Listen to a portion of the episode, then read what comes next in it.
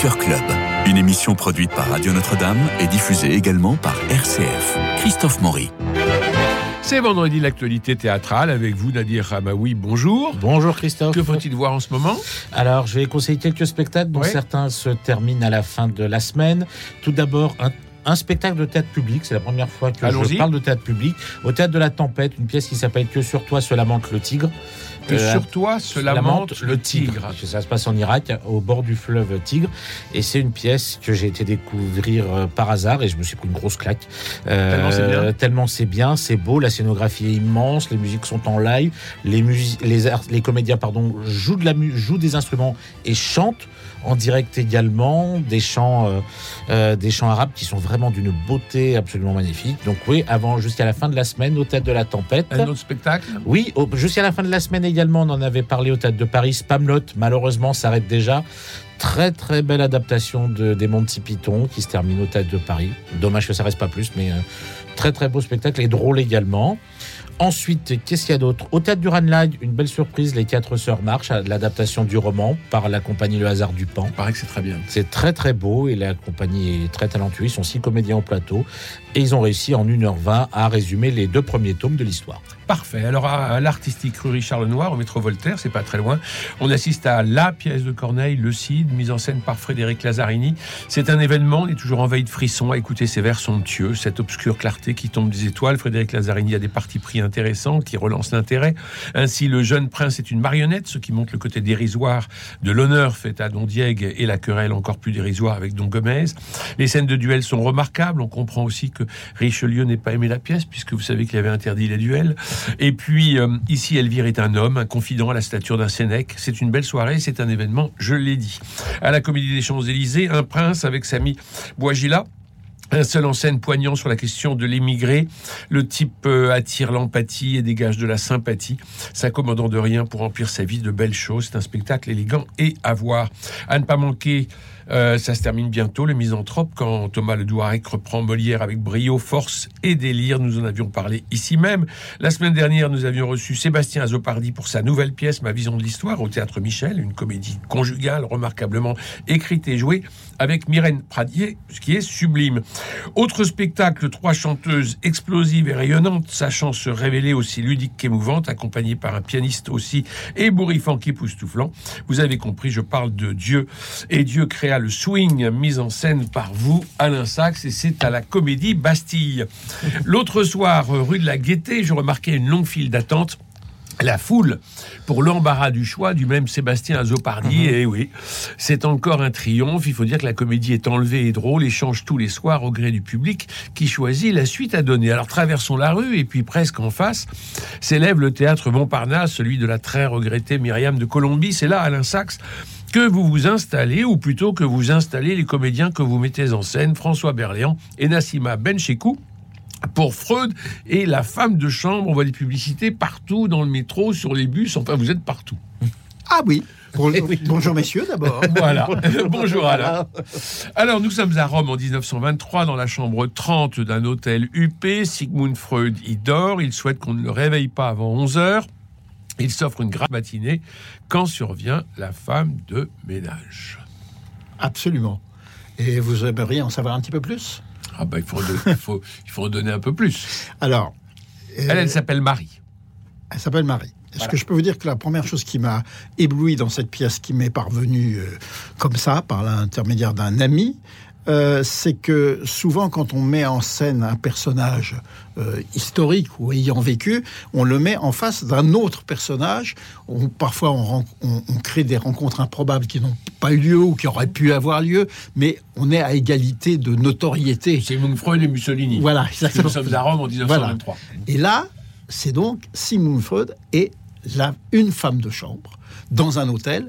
Donc, euh, rien que ça, rien que ça, je trouve ça extraordinaire parce qu'il s'agit bien de Sigmund Freud. On parle de Sigmund Freud, et c'est une variation autour de Sigmund Freud, mais en face de lui, quelqu'un d'un autre monde total et absolu qui est une femme de chambre qui surgit, qui est de ce point de départ-là, improbable. euh, C'est ça qui nous amuse. Ah oui, j'ai trouvé ça passionnant parce que. Parce Alors, que... Elle le prend pour un hypnotiseur de cirque et elle insiste trois ou quatre fois, ça dépasse le comique de répétition, c'est un peu une obsession chez elle. Il est hypnotiseur de cirque, donc euh, elle veut être hypnotisée. Absolument. C'est un vieux souvenir d'enfance. euh, dans cette même chambre euh, où sa maman, elle était déjà euh, femme de chambre, elle, aurait une, elle a eu une rencontre de quelques minutes avec cet homme qui l'a impressionné. Et sa maman le prenait pour un hypnotiseur, puisque Freud pratiquait l'hypnose, entre autres choses, dans l'exercice de ses fonctions, mais elle n'a retenu de cet homme que ça. Ouais, enfin, il y, a- il y a hypnose et hypnose, parce que lui, c'est une hypnose scientifique, Ouais. c'est-à-dire qu'il s'appuie sur les mots, alors que elle, elle croit à l'hypnose un peu comme dans Tintin, où on vous regarde dans les yeux et vous tombez d'un coup, ou comme euh, chez Mesmer. Totalement. C'est- un quiproquo de, de folie au départ, mais qui va euh, se révéler être une épreuve de vérité extraordinaire pour les deux personnages. C'est en ça que c'est une pièce euh, magnifique. C'est que cette rencontre improbable va modifier Freud au-delà de tout ce qu'il peut imaginer, lui qui, lui qui est si peu modifiable, si assis sur des convictions et euh, sur, sur des certitudes et sur une notoriété, cette femme va le renverser euh, totalement, euh, tandis que cet homme va euh, révéler cette femme qui, qui est un peu euh, euh, d'une innocence totale quand elle arrive et qui va dont on va Est-elle découvrir- vraiment innocente Oui. quand elle arrive? Ça, c'est c'est vous qui voyez.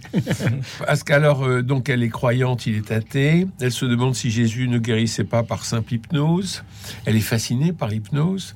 C'est une curieuse femme, quand même, qui montre ses seins à un enfant qui joue dans la cour. Oui, Donc, elle est assez débridée. oui. Euh, parfois, euh, on pense euh, qu'elle qu'elle est un peu nymphomane quand elle se couche sur le lit dans lequel Freud voulait dormir. Absolument, surtout par les héros qui courent, oui. Donc, elle est prête à tout. Elle est prête à tout pour, pour, pour, pour retrouver une sensation d'enfance et, et comprendre quel est cet homme et, et ce, qui est, euh, ce qui peut lui advenir à travers lui. Et, euh, et comme je vous dis, c'est une. euh, finalement, il y a un retournement total, c'est-à-dire que c'est elle qui va accoucher de, de Freud. euh, de- voilà, mais après, il y a des choses qu'on ne peut pas trop raconter. Parce Alors, que elle a un côté femme-enfant, une sorte de luciole qui tourne autour du maître. C'est ça qui vous amusait aussi, Alain Sachs, dans la mise en scène, dans le personnage? Oui, ce qui, ce qui m'a amusé aussi, c'est que c'est euh, c'est très rare. C'est une pièce en temps réel, c'est-à-dire que ça dure une heure et demie. Ça devient très rare. Ça, vous savez que les auteurs maintenant, ils savent plus écrire des dans la continuité des choses. Euh, même des actes, ils savent pas les faire parce qu'au moins autrefois, il y avait trois ou cinq actes qui étaient, rappelons-le, érigés uniquement par le fait de changer les chandelles. Mais au moins, on avait une continuité de 25 minutes, 30 minutes. Mais maintenant, bon, non seulement on n'écrit plus d'actes, mais euh, tous les auteurs font, écrivent comme au cinéma, comme à la télévision. On fait des séquences. On les commence où on veut et on les termine à un point d'orgue. Et puis, on dit que soit on change de lieu, soit le temps passe. Là, vous nous parlez de Michalik. Je vous parle de tous les auteurs. Oui, oui, alors vous avez raison. Michalik est le, est le, est le- Et le prince. est le ce- prince de ça. Mais, mais en vérité, euh, tous les Daguerre, tous les, euh, euh, tous les même Solès et tout ça de, Mm. de la Terre, c'est devenu l'écriture contemporaine, ça. Oui. Et euh, mais je, je n'ai aucune ironie derrière ça. C'est, Mm. après, il y a ceux qui le font bien, ceux qui le font moins bien. Mais, mais c'est devenu le, le, le mode. Et en plus, comme on est dans une ère de zapping, c'est très simple, c'est, très facile parce que les séquences durent pas longtemps. On peut voilà, il faut, il faut switcher vite et tout. Là, non, c'est une pièce en temps réel pendant 1h30. C'est-à-dire que ça commence à, la, minute 1 et ça se termine à la minute euh, 90. Et à l'intérieur de ça, il va se passer énormément de choses. Ça, c'est, passionnant pour un metteur en scène parce que ça veut dire, et c'est d'ailleurs ça qui a beaucoup plu François Berlin quand je lui ai dit, c'est que d'abord, c'est un happening. C'est-à-dire que ces deux personnages n'ont aucune idée de ce qui va leur arriver 10 secondes avant chaque chose. Mhm. Euh, voilà. Et, et donc, et donc tout est tout est une surprise pour eux-mêmes d'abord, avant que ce soit une pour le public. Et donc, il convient donc, et ça, ça l'a beaucoup, ça lui a beaucoup plu, de euh, de jouer tous les soirs absolument. euh, il n'est pas question qu'une représentation ressemble à celle Donc, de on la est, veille. on est dans une unité de temps. Comment est-il à diriger, François Berléand? Oh, c'est une merveille. Alors vraiment, franchement, euh, franchement, c'est une merveille. Vous savez, quand on, quand on travaille avec des gens qui bénéficient d'une notoriété euh, notoire, Ouais. euh, euh, il y, y a deux jours où, on s'apprivoise et on se dit, on, on- on essaye de jauger ce qui va être possible. Oui, parce que vous êtes fauve, donc vous commencez par vous renifler. Oui, on- faut- je me sens pas très faux. Dit mais- comme ça, ça donnerait envie d'assister à une, à une répétition quand même. hein, dit comme ça. non, Une mais, première Une répétition, première hein. répétition. La, la- la répétition à table. non, mais on voit, on voit si le comédien de forte notoriété a envie euh, de, de se laisser euh, surprendre, de- d'être ouvert à des propositions, ou si, grosso modo, il sait comment comment faire. Euh, vous savez qu'il y a des comédiens quand même qui détestent les metteurs en scène. Claude Rich, par exemple, euh, détestait metteurs en scène. Et il disait, tu me dis juste où je rentre et où je sors, quoi, en gros. Mm. Et bon, euh, le, le jeu était plié, voilà. Euh, voilà. Et il y en a d'autres qui, qui, qui, en, qui, ont- qui en ont tellement vendu pendant tellement d'années qu'ils ils savent comment faire. Bon, là, j'ai tout de suite vu que il était, il était vraiment très travailleur. Très, très, je ne pensais pas d'ailleurs euh, à ce point sérieux, consciencieux, travailleur euh, et, euh, et, et totalement ouvert. Donc, euh, donc j'ai pu absolument lui demander tout ce que je veux. Il est d'accord, il est d'accord pour tout. De temps en temps, il est d'accord pour tout essayer. Après, il peut avoir son point de vue ci, de là, qui est toujours pertinent, mais il est, il dit, il dit pas non. Il y a tellement, vous savez, deux types d'acteurs. Les acteurs qui disent non d'abord et bon, écoute, c'est quoi ton truc? Bon, je veux bien essayer, on va voir. Et puis les acteurs qui disent oui, Et qui le font d'accord, et qui ne le font pas. Alors, il y en a trois catégories. Qui le font mal exprès. Qui le font font exprès. exprès. Trois catégories. Et ceux qui disent euh, oui, parce qu'ils sont gourmands, ils ont envie, mais et qui et qui soit vont y arriver, soit vont dire Hum, il y a quelque chose qui est pas juste dans ta proposition, ou je crois que. Et là, bah, alors lui, c'est merveilleux parce que euh, parce qu'il est comme ça. Alors en plus, on a euh, quand il a fallu choisir la femme de chambre, dans un premier temps, le directeur, la direction du théâtre euh, Montparnasse, c'est-à-dire Stéphane Bertrand Tamin et Stéphane Engelbert, ont dit ce serait peut-être bien face à François de trouver, comme le personnage 23 ans, de trouver une comédienne qui, qui partage un peu l'affiche avec lui en termes de petite notoriété. Et euh, donc on a cherché, on n'a absolument pas trouvé parce que toutes les jeunes comédiennes émergentes sont happées par le cinéma. Donc, n'ont Et les séries. euh, Voilà, les séries et les séries. Ouais. Donc, euh, on n'a pas trouvé. Il a- et là, il m'a dit bah, écoute, c'est simple, tu prends la meilleure. Donc, on a fait des auditions. Et euh, 25 comédiens à peu près. Et Nassima Benchikou s'est imposée. Euh, et, euh, et, et- et donc, euh, il y a cette surprise extraordinaire d'un François Berland qui partage l'affiche à égalité, parce que vraiment, Mmh. c'est, euh, avec une, une comédienne qui a, qui a beaucoup fait théâtre, hein, Nassima Benchikou, certains la, la connaissent très bien pour, pour justement être dans, avoir travaillé beaucoup avec les jeunes metteurs en scène, hommes et femmes euh, d'aujourd'hui. Mais là, là, on a quand même une jeune comédienne qui partage l'affiche à égalité avec. Eh ben, eh ben, c'est bien pour elle. Alors, on entre dans le sujet euh, du rêve. Elle a rêvé de lui plusieurs fois. Oui. Non pas euh, Nassima Benchikou qui rêve de François Berléand, ça je ne vais pas demander, mais en tout cas, la jeune Marie, qui est la jeune femme de chambre, a rêvé de Freud plusieurs fois. Elle parvient pas à raconter le dernier de ses rêves et on bute sur la notion de la prémonition et du rêve prémonitoire. Alors Freud analyse tous les rêves, mais qu'en est-il du rêve prémonitoire? Ah bah pour et là, là, là, on a un os, là. Ah bah euh, oui, parce qu'elle veut absolument lui faire croire qu'elle a fait un rêve prémonitoire. Et lui, pour, le, pour lui, le rêve ne peut en aucun cas être prémonitoire. Le rêve n'est nourri que de son passé, Mais oui. que des choses qui ont eu lieu. Et donc, il est absolument... euh, donc, donc euh, dans un premier temps, il réfute, sauf que elle a rêvé d'une chose Il y a une révélation coup de théâtre. qui a une révélation coup de théâtre. Alors là, il vacille. Et, euh, et, et, là, d'ailleurs, il commence à tôt. s'effréter. C'est toi qui vacille. hein. Oui, oui, Parce oui. que c'est pas que l'homme, c'est Ah. aussi sa science. Oui, absolument. Alors la mort semble partout. Il y a sa fille, son petit-fils. Il est atteint lui-même d'un cancer. Il est Euh, en fin de vie. Il faut dire qu'il est, il est, il a, il a 63 ans, c'est ça, Ouais, la pièce. ouais. euh, il est donc en fin de parcours. Il est, il est le grand Freud et il a eu tous les malheurs du monde. Oui. Alors ce qu'on ne sent pas vraiment, parce que parce que Berléand, il est, il est- il est en pleine santé. hein. oui. Il est en pleine santé. On le sent pas du tout. On le sent pas du tout sur le déclin. non. Euh, mais, mais justement, là, la pièce prend un tour tragique. Oui. Et prend un, pièce, euh, prend un tour tragique parce que on est en face de finalement de deux solitudes. Mais il, il- il- il- il- il révèle quelque chose qui est que, que nous ignorons souvent. Mais moi, j'ai eu la chance de, de- de- d'être ami avec quelques personnalités comme ça très en vue.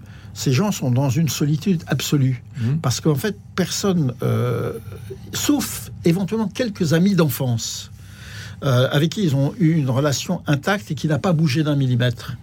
Ce sont des gens qui ne sont que courtisés ou qui n'entendent que des gens qui abondent dans leur sens. Et donc, euh, une chose tout à fait naturelle que nous avons, nous, quand on va passer une soirée entre amis et tout ça, qui est de se parler de ses, de ses angoisses, de ses inquiétudes, de ses...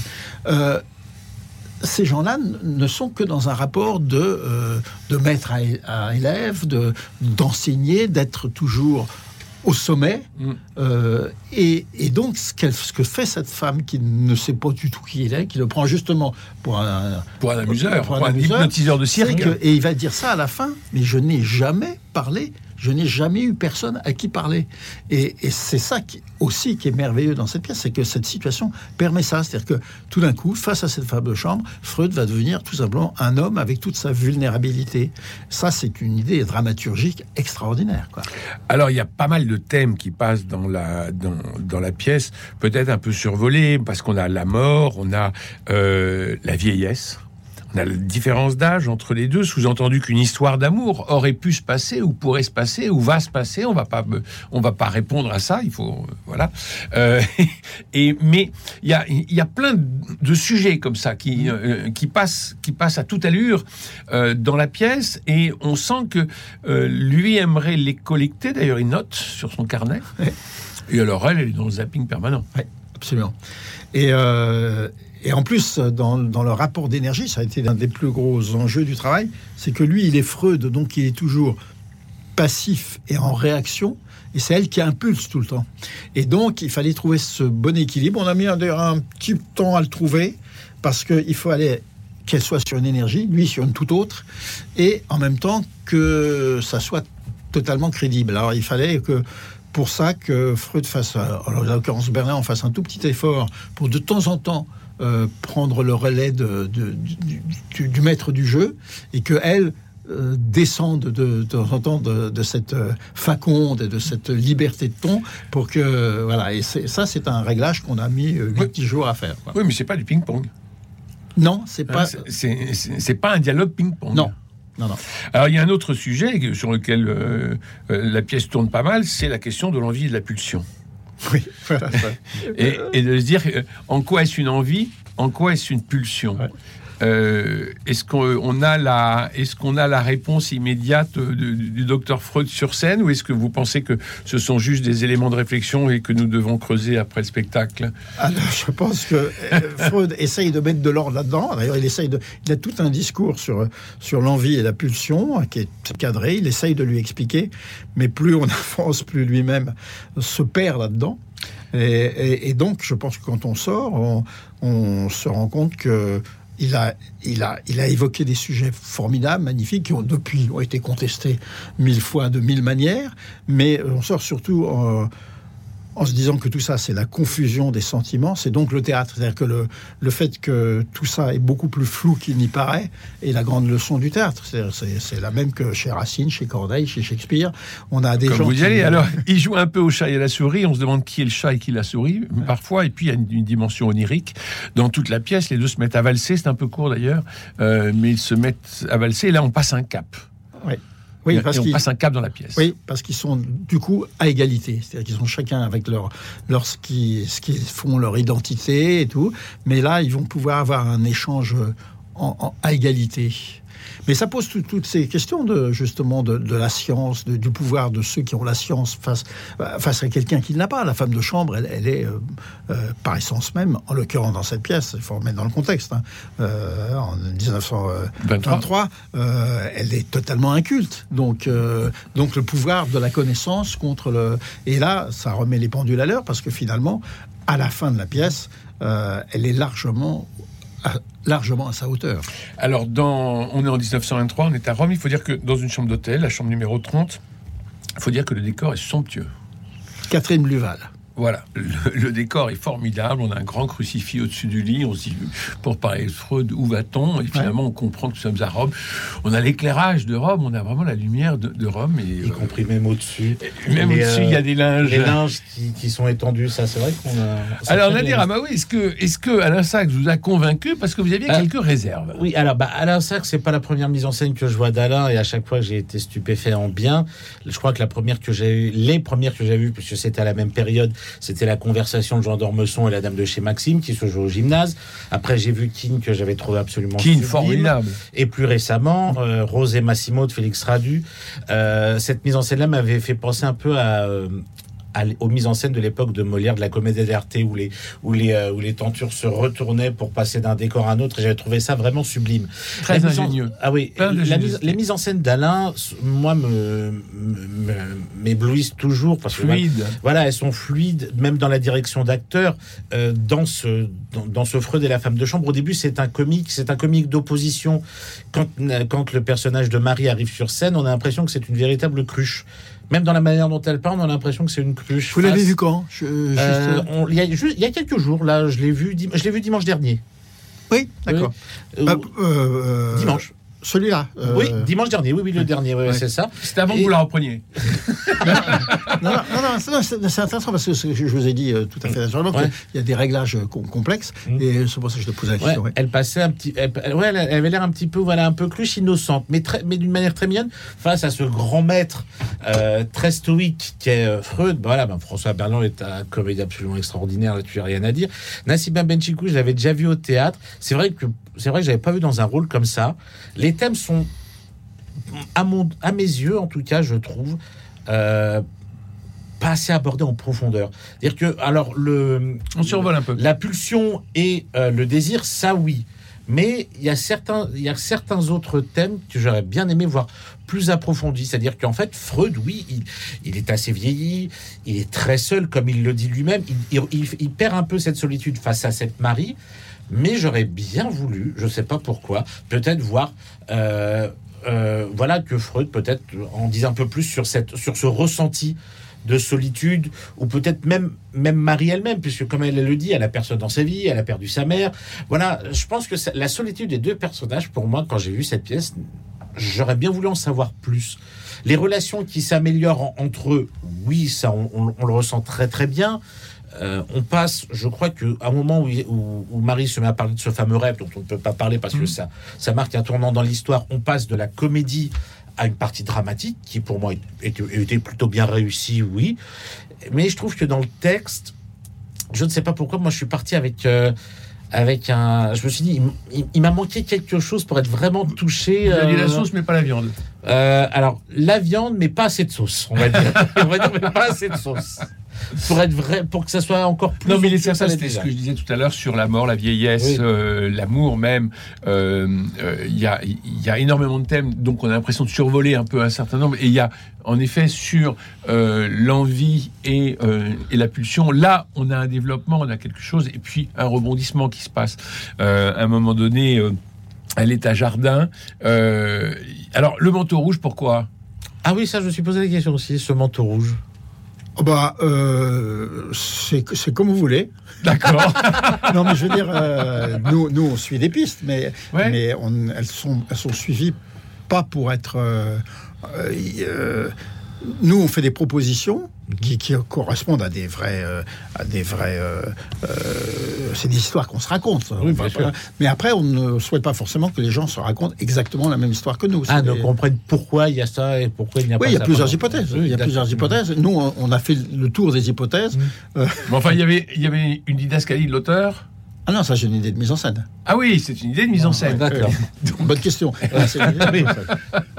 Euh, Donc c'est à nous d'imaginer quel, de, à quoi correspond ce rideau, ce, ce, ce rideau rouge, j'allais dire, Ce- pardon, ce- ce manteau rouge. oui, oui, qui. euh, Après, moi, nous, moi, j'ai des tas de, de pistes sur lesquelles j'ai travaillé. Oui, mais- et puis mais, vous euh, aimez sortir de votre sac des choses comme ça. C'est Oui, oui, aussi votre magie, Alain c'est- Merci Alain Sachs. Je rappelle que vous mettez en scène Freud et la femme de chambre de Leonardo de la Fuente. C'est au théâtre du Montparnasse à 21h, c'est ça, du mardi au samedi. Et puis en matinée Les le dimanches. dimanche à 15h30. à 15h30. Merci Cédric Cobat pour la réalisation et François Dieudonné, Philippe Malpeuch et euh, Camille Meyer pour la réussite technique de notre rendez-vous. Merci Nadia Amaoui. Alors euh, ce soir on s'y retrouve? Eh ben oui, on retourne au théâtre. ce Donc soir, nous aurons oui. des choses à vous raconter la semaine prochaine. Et puis lundi, nous retournerons au musée Marmottan pour l'exposition Berthe Morisot, cette fois avec la commissaire d'exposition Dominique Darnoux. D'ici là, bah, je vous souhaite un très bon week-end et je vous embrasse.